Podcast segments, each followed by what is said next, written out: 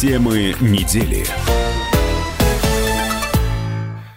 В эфире радиостанция «Комсомольская правда», программа «Тема недели» в студии Дмитрий Белецкий, а также главный редактор газеты «Ставропольские ведомости» Александр Емцов. Александр Александрович, здравствуйте. Добрый вечер.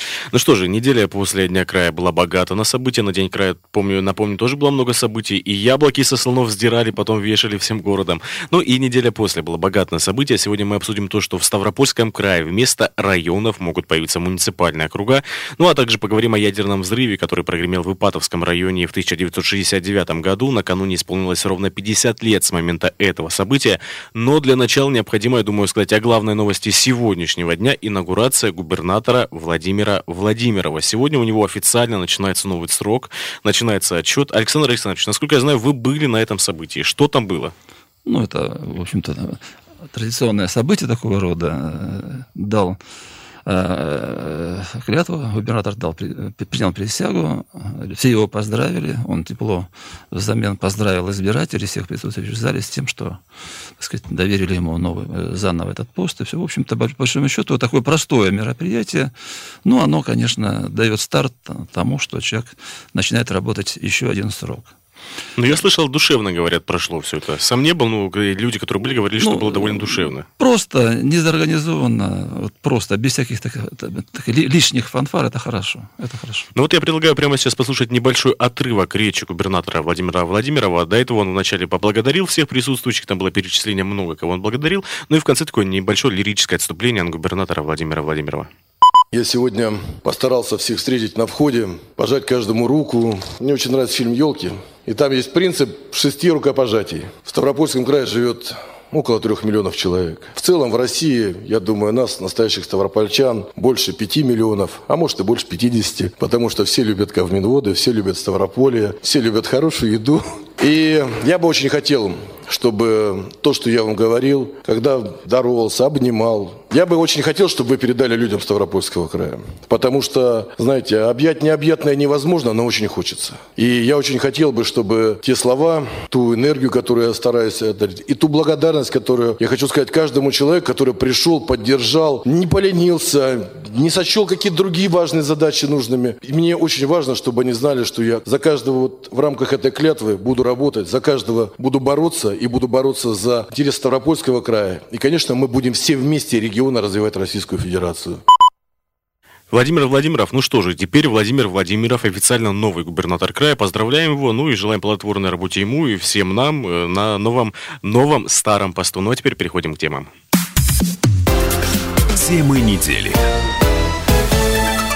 Ну что же, в Ставропольском крае могут упразднить муниципальные районы и создать вместо них э, муниципальные округа. Вот такой законопроект губернатора Владимир Владимиров а, уже внес в Думу региона. Эта новость вызвала на самом деле много разговоров э, в общественности, у обычных жителей. Вот не, действительно не все понимают, о чем идет речь. Муниципальные округа, что это такое? Вначале у нас были районы, потом у нас появились городские округа, теперь какие-то муниципальные округа. Александр Александрович, вот что это значит? Вы уже разобрались в этом вопросе?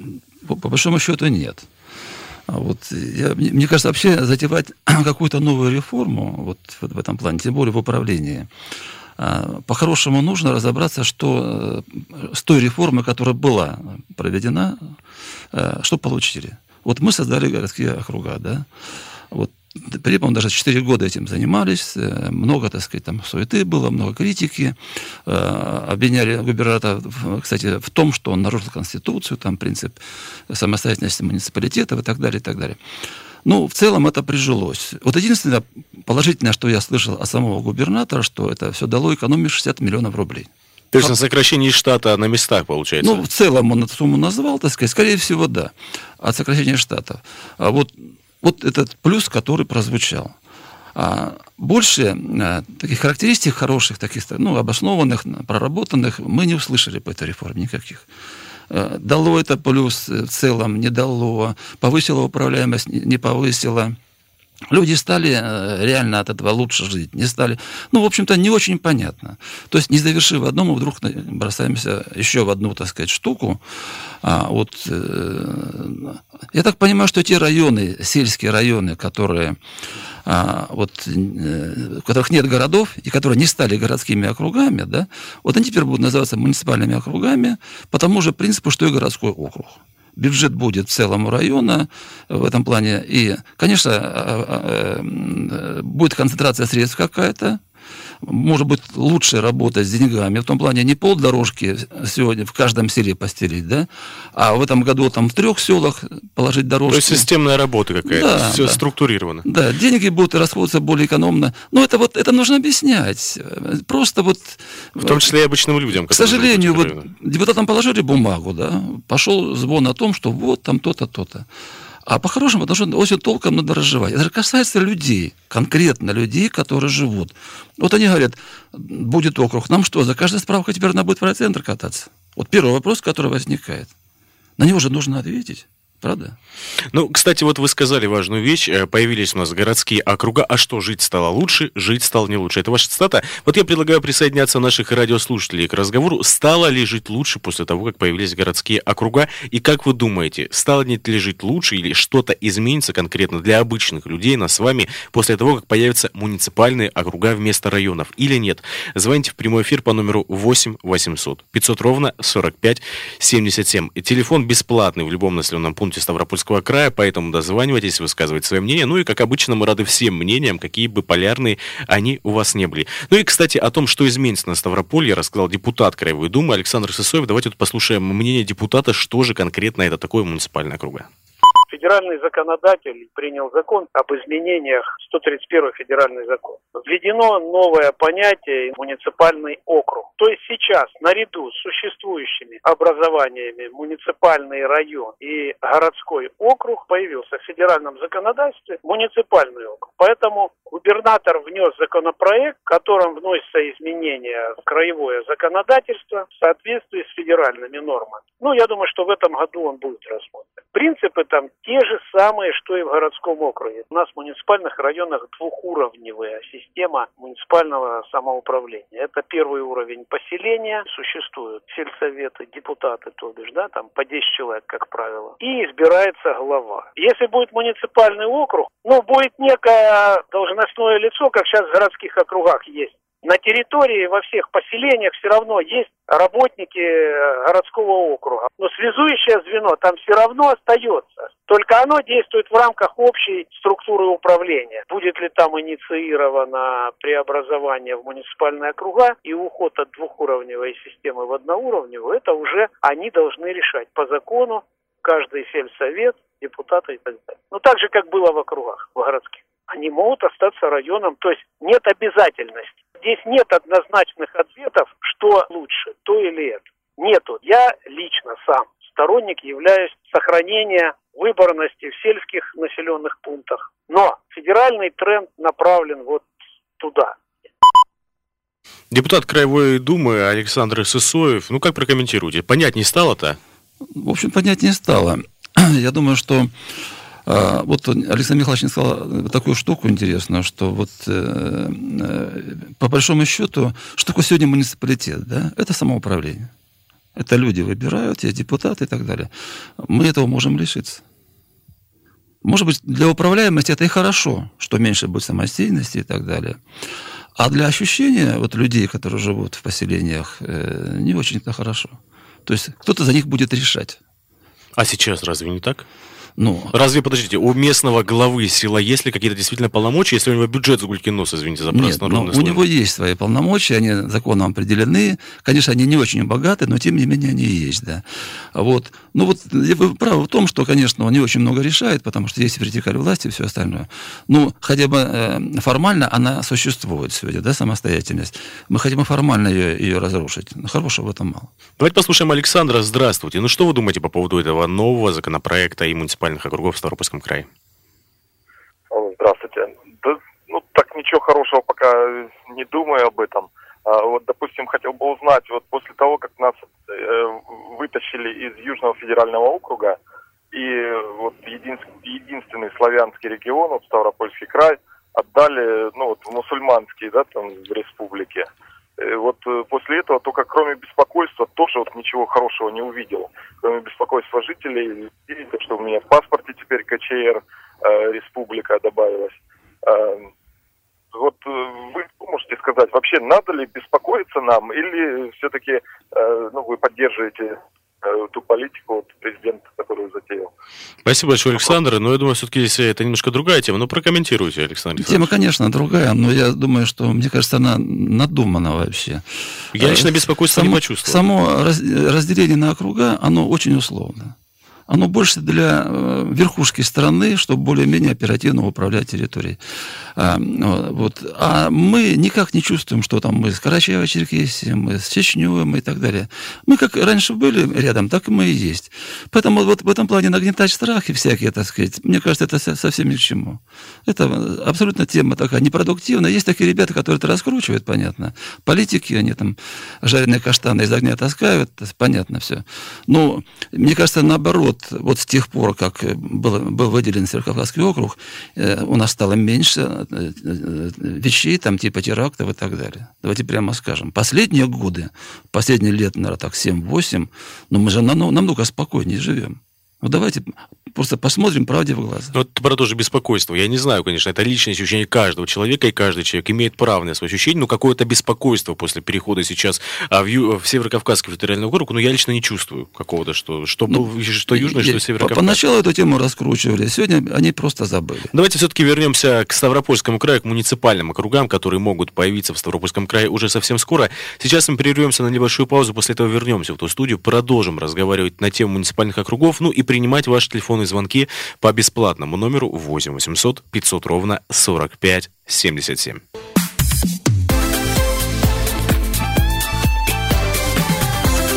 Темы недели.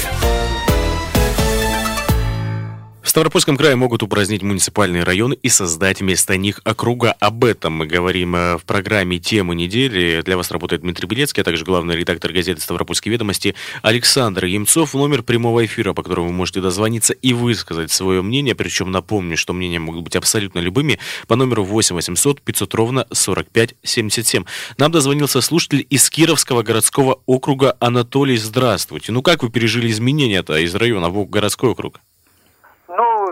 Пережили мы, как сказать, не слишком хорошо. Но дело в том, что вот у нас, в, в смысле, в нашем именно Кировском округе сейчас, а было у нас Кировский район.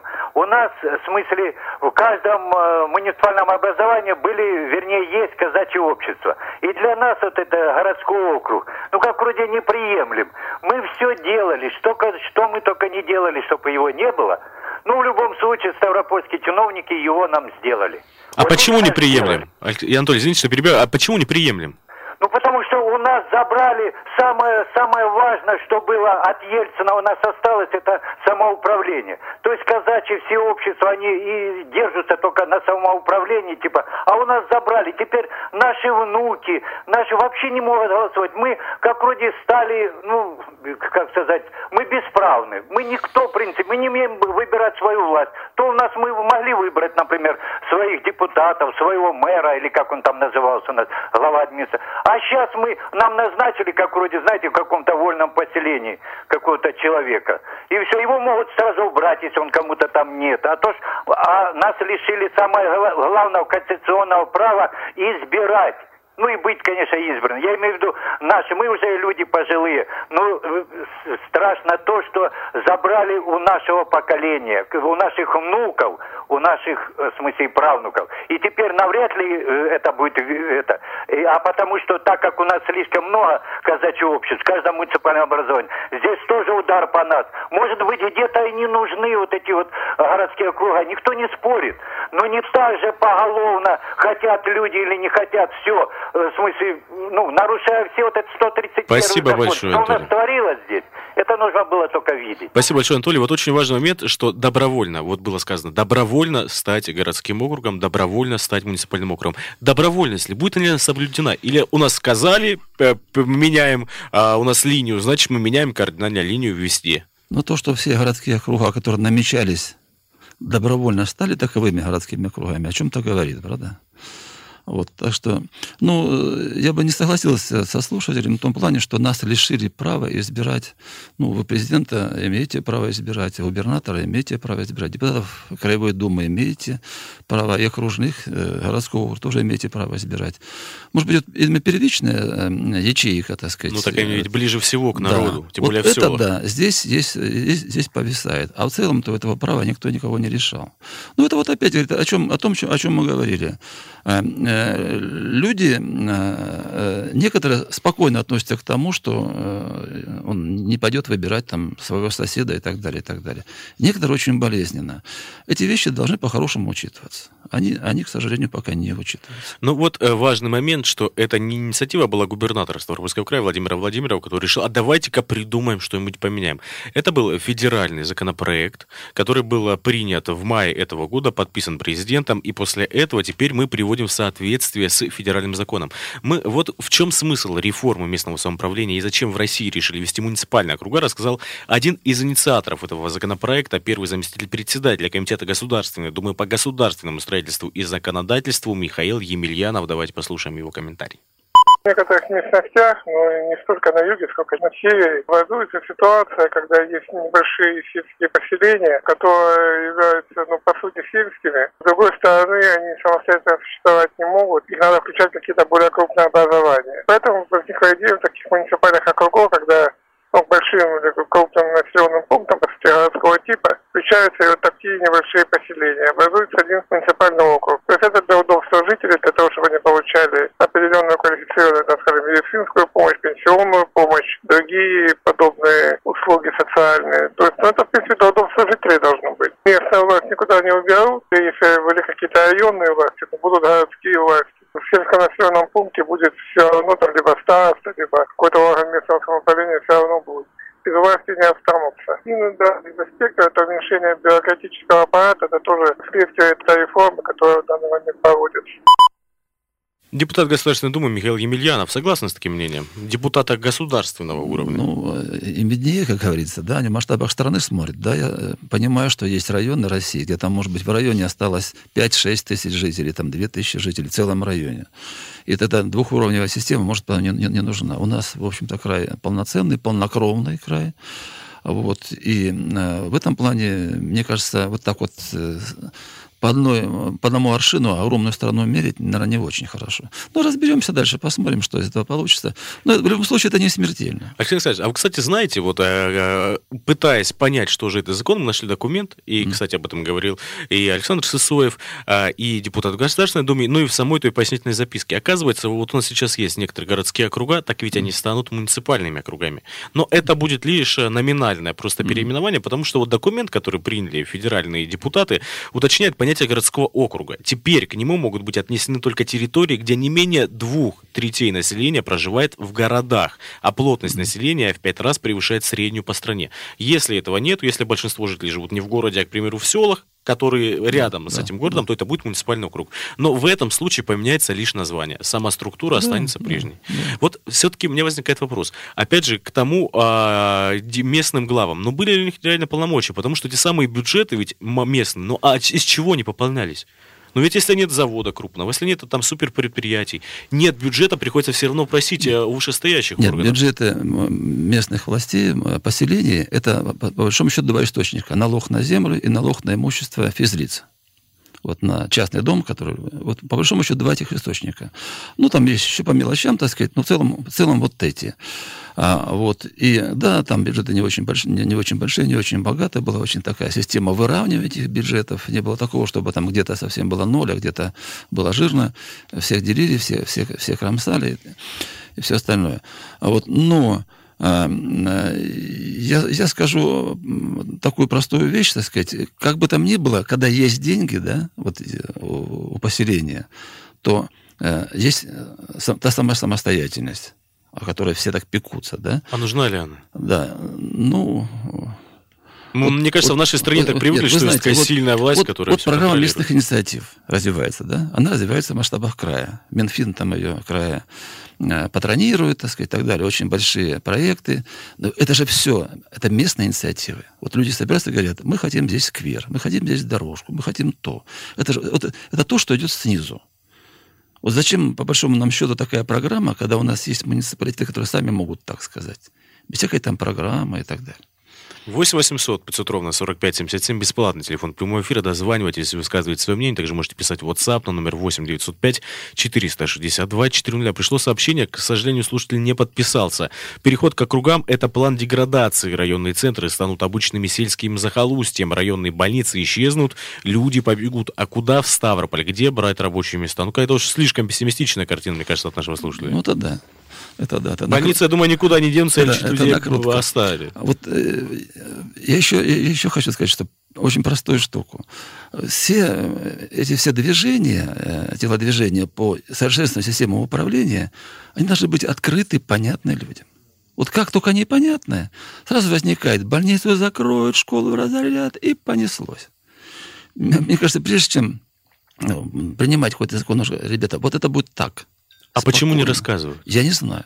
Вопрос не ко мне. Вот, вот, мне кажется, это очень большая недоработка, то, что не рассказывают. Надо это все нормально разжевать людям. Давайте послушаем Михаила. Здравствуйте. В прямом эфире мы слушаем вас. Откуда вы нам звоните? Кировский район. Я являюсь депутатом Кировского городского. Так, интересно. Да, вот Анатолий звонил, мой земляк. У него свое беспокойство. Собственно, с этим я свое время столкнулся себя в населенном пункте. Были определенные тревоги у населения по поводу того, как будут они представлены, их чаяния будут представлены в новой структуре. Собственно, сейчас э, я могу точно сказать, что да, эта реформа нужна. Жалко, конечно, что э, население э, в поселениях отрывается, собственно, от прямых выборов, но те плюсы, которые мы приобретаем с э, образованием э, муниципального округа или городского округа, как у нас, э, пока они... А с какие плюсы? Вот звонил ваш земляк Анатолий, он не понимает те самые да. плюсы. Объясните, в чем плюсы? Вы так говорите, потому что вы депутат или потому что действительно так думаете? Какие плюсы? Я, я так говорю, потому что я понял, непосредственно работая вот и с плюсами, и с минусами. Плюсы в чем? Э, ранее существовавшая неразбериха, когда существовали э, поселения, то есть муниципальные поселения со своей властью, со своими органами исполнительной власти, депутатским корпусом, они сталкивались с вышестоящей структурой, с районной администрацией, у которых было полномочий меньше, но зато через них все денежные потоки шли. Глупо, конечно, считать, что кровая власть э, пустит э, денежные потоки для формирования бюджетов через э, министерство напрямую на поселение. Спасибо большое, Михаил. Нам сейчас надо прерваться на рекламу выпуска новостей, после этого мы вернемся в эту студию. Ну и напоминаю, что это программа «Тема недели».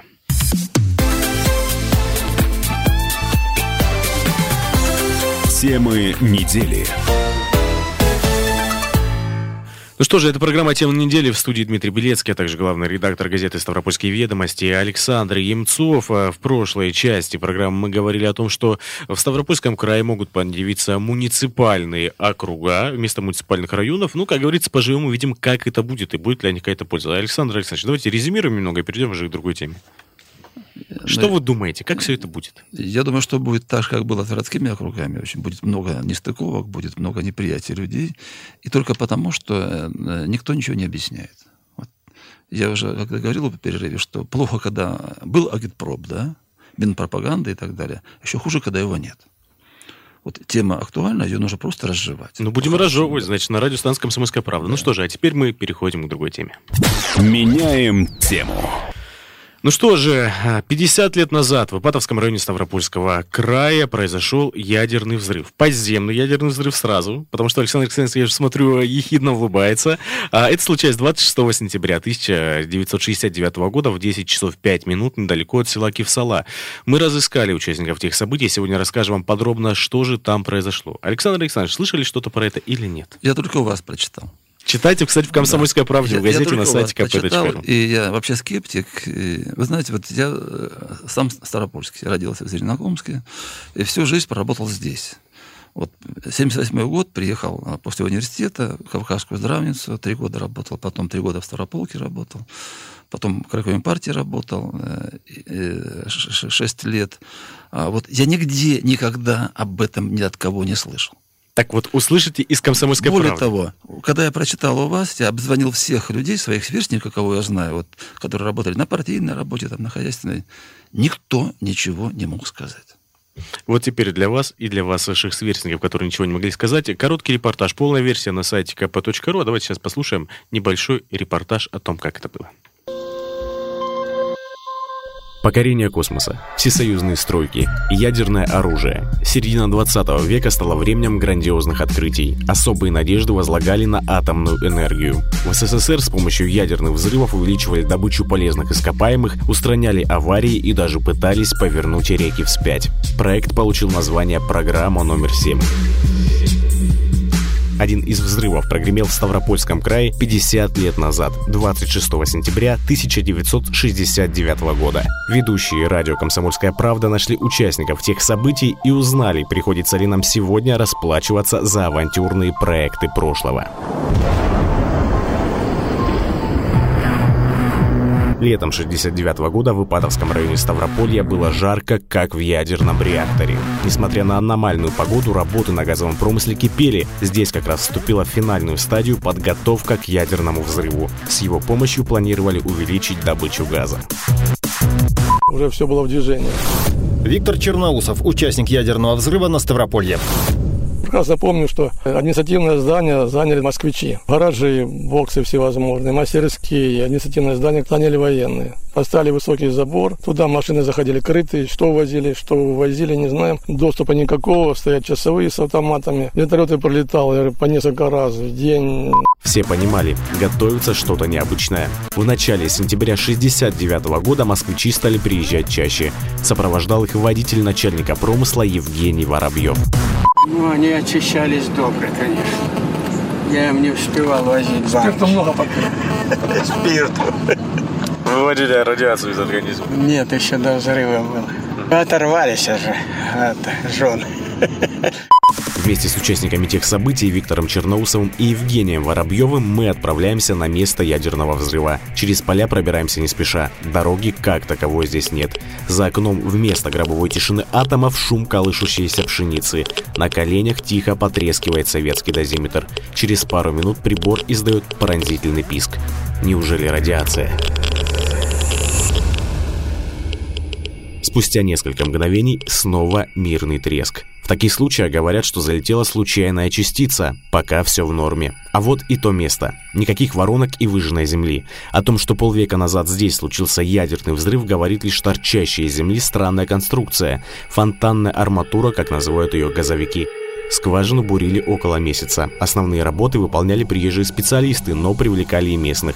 Виктора Черноусова включили в бригаду подготовки к взрыву. 24 и 25 с нами работал э, представитель ФСБ. Он заставил нас всех проехать по всем скважинам. У него был список номеров, каждую, где побывал. Стал галочку, что все нормально, проверил. И последний день уже, 25-м, мы вернулись уже довольно-таки поздно прям. И он нам сказал, завтра будет взрыв. Первый мирный ядерный взрыв в Советском Союзе произвели в засушливом Казахстане в январе 65-го. Здесь создали искусственное озеро. Приближается час, когда будет осуществлен первый подземный ядерный взрыв на выброс для дела мира. Включен программный автомат. Идет отсчет времени. Осталось 5 секунд. 4, 3, 2, 1, 0.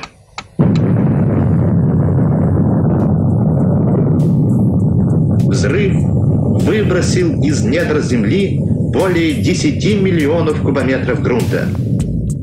А уже на следующий день в нескольких десятках километрах из плотной тучи повалил странный снег. Поползли слухи, что уровень радиации значительно превысил норму. По словам ведущего сотрудника Института ядерных исследований РАН Вячеслава Догучаева, с помощью мирных ядерных взрывов решали самые разные задачи. Они делались с целью геофизических исследований, потому что при взрыве идет ударная волна через э, земную кору, и она дает информацию там о залежах полезных ископаемых. Второй вариант, чтобы немножко оживить нефтяные пласты. Третий вариант, это чтобы сделать большие ковер достоверные, и туда закачивать либо отходы, либо сделать хранилище для газа. Ядерные взрывы, они в 10 тысяч раз сильнее, чем взрывы с обычной взрывчаткой. Взрыв в Ставропольском крае стал 14-м и получил название Тахта-Когульта. Мощность взрывного устройства составила 10 килотонн, а глубина погружения заряда 712 метров. В день взрыва 26 сентября 1969 года работы стартовали рано. Непосредственные участники отправились к скважине. Аварийная бригада, в состав которой попал Виктор Черноусов, ожидала на промысле в Кевсале. Время тянулось медленно, напряжение росло. Кто-то из рабочих эмоционально рассказывал, что накануне поймал американскую радиостанцию, а там передали, что в Кивсале взорвут ядерную бомбу. В 10 часов 5 минут машину, в которой находился Виктор Черноусов, сильно затрясло. Рабочие выскочили и не поверили своим глазам. По земле шли огромные волны, как по воде. Три волны идет как будто по водяной глади какого-то там пруда кинул туда большой-большой булыжник, и круги пошли в разные стороны. И крики «Взрыв! Взрыв! Взрыв! Взрыв!» В результате взрыва никто из людей не пострадал, а вот здания не все удержали ударную волну. В газовом городке лопнул новый 16-квартирный двухэтажный дом. Строителям пришлось усиливать фундамент и поставить скобы. Кстати, этот дом стоит в Кивсале до сих пор. За все время нашей поездки дозиметр лишь один раз издал предупреждающий звук. Все остальное время – спокойный треск. Так, замерим, сколько у нас показывают? 12-18 микрорентген в час, не больше. Это на уровне естественного фона. Все в порядке. Несмотря на то, что место атомного взрыва сейчас не фонит, Евгений Воробьев и Виктор Черноусов уверены, ядерный заряд принес много вреда району. Такое ощущение, что от этого много людей умирало от онкологии. Сосед там прокурор, я ему говорю, Павел Сергеевич, ты скажи, он говорит, да, жалобы ко мне поступали. Вызывали мы иногда со Ставрополя людей. Ну и какой фон? Он говорит, тебе на нужно. Судя по архивным материалам, работы по программе номер 7 тщательно контролировали, хотя и без происшествий не обходилось. В четырех случаях произошли внештатные ситуации, территории вокруг взрывов оказались сильно загрязнены. В Ставропольском крае превышение концентрации радиоактивных веществ не отмечалось. По данным, которые нам предоставили в Ставропольском краевом управлении Роспотребнадзора, радиационная обстановка в регионе сегодня остается стабильной. Что же касается онкологических заболеваний, то число больных в Ипатовском районе соответствует среднему по краю. Самое интересное, что ядерный взрыв на Ставрополе не принес никакого эффекта. Добычу газа увеличить так и не получилось. Стоило ли рисковать? И оправданы ли вообще были мирные ядерные взрывы в СССР? Знаете, это очень трудно судить. Ведущий сотрудник Института ядерных исследований Российской Академии Наук Вячеслав Докучаев. В итоге оказалось, что это было неоправданно. Но это дало большую э, информацию технологам, инженерам и ядерным физикам о свойствах ядерных зарядов земной коры. То есть была и польза, но был и негатив. Сейчас там часть этих мест, там ничего нельзя, никаких работ делать поверхностно. От мирных ядерных взрывов в нашей стране отказались после Чернобыльской аварии. Спустя несколько десятилетий в научных кругах снова говорят о необходимости использовать заряды в промышленности. Вернемся ли мы к этому, покажет время. Главное не забывать тех уроков, которые нам преподносит история. Дмитрий Белецкий, Петр Светличный, радиостанция «Комсомольская правда». Ну, вот такая вот история. 50 лет назад, накануне, отмечали полвековой юбилей. Александр Александрович, хочу, вижу, что вы хотите высказаться. Буквально через а, пару минут, когда у нас пройдет рекламная пауза, выскажитесь. Ну и приглашаю к разговору всех наших радиослушателей. Номер бесплатный прямого эфира 8 800 500 ровно 45 77. Знали ли вы о том, что на Ставрополе был произведен ядерный взрыв подземный? Звоните в прямой эфир. И вообще, что вы думаете об этом событии? А может быть, вы знаете другие подобные случаи? Позвоните и поделитесь с нами. Вернемся через две минуты.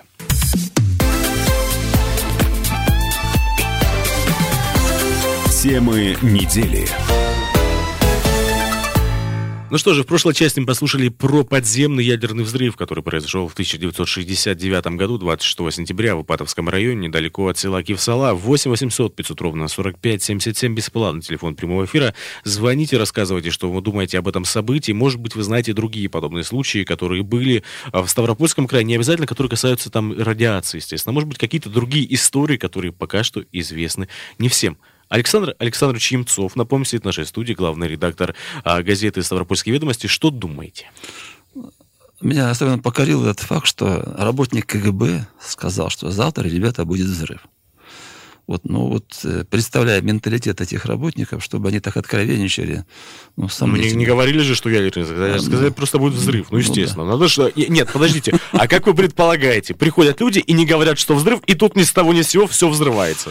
Знаете, вот я э, опять в крае давно живу. Единственное место, где у нас была неблагополучная ситуация по радиации, это Каменвод. Это Бештау, урановые выработки, там добывали, ковыряли гору, так сказать, она вся как муравейник в норах, так сказать, там хвостохранилище было, и так до, до сих пор оно есть. Есть там эта проблема. Вот они все знали, в общем-то, никто не скрывал, так сказать, и, и были меры предпринимали, предпринимались для того, чтобы там люди, так сказать, не страдали, не заражались и так далее. Ну, об этом случае не знал никто. Это ну, великая вы, э, конспиратора. Нет, на самом деле знали многие, потому что, опять же, когда мы выезжали э, в Ипатовский район по программе «Ходим по краю», и общаясь с людьми, в том числе спрашивали, знали, некоторые говорили, что знали, был взрыв. И даже говорят, что были и газетные статьи у того же Виктора Черноусова, который, у него была вырезка, который работал начальником промысла в Ипатово. Это, на самом деле, то особо сейчас не скрывается, потому что после того, как мы делали запрос в Росатом, а, в внепитехнологии, которые занимались занимались взрывом. Мы сказали, да, все это было. Нам даже скидывали документы, скидывали книгу, где профессорский состав это все публикует. А если кому-то интересно, можете посмотреть. Это, кстати, в интернете даже есть в открытом доступе. Главное а, посмотреть. Это нигде не скрывается. 124 ядерных а, заряда были произведены подземных ядерных взрывов. Другой вопрос, что они использовались для промышленности и практически везде были, ну, по сути, безопасны. Только в четырех случаях из 124 были превышения радиационного фона. Но другой вопрос, когда после Чернобыльской аварии закрыли эту программу, сказали, а может быть вообще не стоит заниматься тем самым, не играть с огнем, с теми самыми ядерными зарядами. Будем, будем надеяться, что вы раскопали сенсацию. Это а, на самом деле это никакая ну, сенсация. Ну, это... Сенсация это то, что, о чем люди не знали. Люди об этом не знали. Может быть, посвященные знали, но люди не знали. Вот вы ее раскопали. Молодцы. Спасибо большое. Хотя я до сих пор... Признание от э, главного я редактора газеты пор... «Ставропольские ведомости» о том, что «Комсомольская правда» сработала, как всегда, оперативнее. К этому отношусь скептически. Очень скептически отношусь. А ну, если что, Альтина, после эфира я вам покажу э, обязательно Хорошо. наши документы. Кстати, вот э, в этом эфире, в этой репортаже не получилось сказать все, потому что полная версия есть на сайте kp.ru. А, к примеру, заместитель руководителя управления Роспотребнадзора по Ставропольскому краю Наталья Шаповалова ответила нам в официальном письме, что исследования про почвенное содержание природных и техногенных радионуклидов. Сейчас у нас говорят, что превышения за последние пять лет никаких не было. По онкологии у нас тоже, в принципе, ну и Патовском районе немножечко больше, но, к примеру, меньше, чем в Ставрополе и Ковминводах, потому что почему-то в городах у нас всегда больше. А, ну, примерно в среднем по краю. Ну и тогда, ведь, э, судя по документам, в 87 году были большие исследования в Ставропольском крае, ну, по всем точкам, где проходили ядерные заряды. 87-й, понятно. Чернобыльская авария, проверяли все эти места, мирных ядерных взрывов, проверяли все досконально. В Ставропольском крае не было никаких превышений. А, то есть спокойно. Но некоторые жители вот до сих пор в Потовском районе жалуются и все равно связывают, несмотря на то, что говорили, не было никаких превышений, онкологические заболевания именно с этим событием. И вот когда мы опубликовали статью, нам вчера, к примеру, звонили из села Бурукшун, а, наша, и говорила, что я помню дату самое, я учился в первом классе в 69 году, нас вывели, сказали, будет землетрясение, потом мы узнали в нашей семье, что был взрыв, говорит, но не знали, чтобы там был ядерный заряд. То есть в их семье об этом знают. И это не единственный человек, думаю, местные жители в Ипатовском районе все-таки знали или слышали что-то про этот э, взрыв. Ну, это, это еще может быть фобия у людей, когда они говорят, что там э, онкология, это тоже, может быть, здесь какая-то есть и связь, так сказать, но тем не менее, вот это общественное мнение, оно складывается и э, к чему-то приводит. Ну, хорошо, молодцы. 8 800 500 это, ровно 45 это, 77, бесплатный телефон прямого эфира. Звоните в прямой эфир радиостанции «Комсомольская правда», если вы знаете какие-то ситуации подобные. Вообще, что вы думаете по поводу мирных ядерных взрывов, которые были а, в Советском Союзе? Напомню, они были с 65 по 88 год. Программа называлась «Ядерные взрывы для народного хозяйства». Всего было произведено 124 ядерных взрыва а, в Российской, в Советском Союзе, точнее. Александр Александрович, а какие вы знаете истории такие таинственные, связанные на Ставропольском крае. Ну, может, не таинственный, но который не у всех на слугу. Все-таки опыт у вас богатейший. Самое смешное, что я их не собираю, не запоминаю.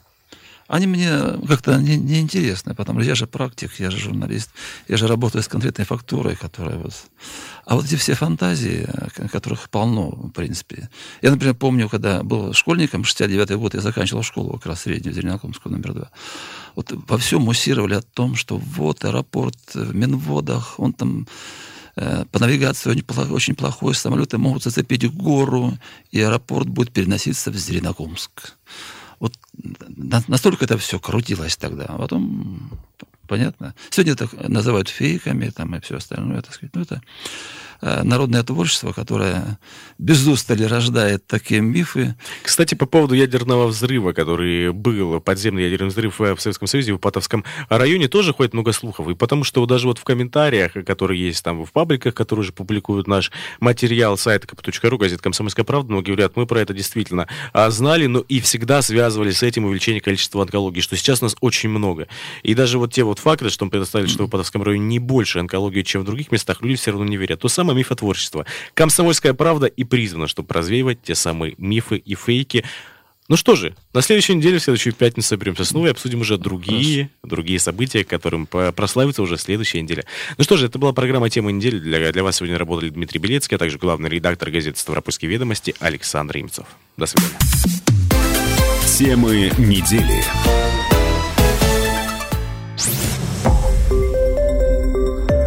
Радио «Комсомольская правда». Более сотни городов вещания и многомиллионная аудитория. Ставрополь 105 и 7 FM. Эм. Регион Кавказских минеральных вод. 88 и 8 FM. Эм. Слушаем всей страной.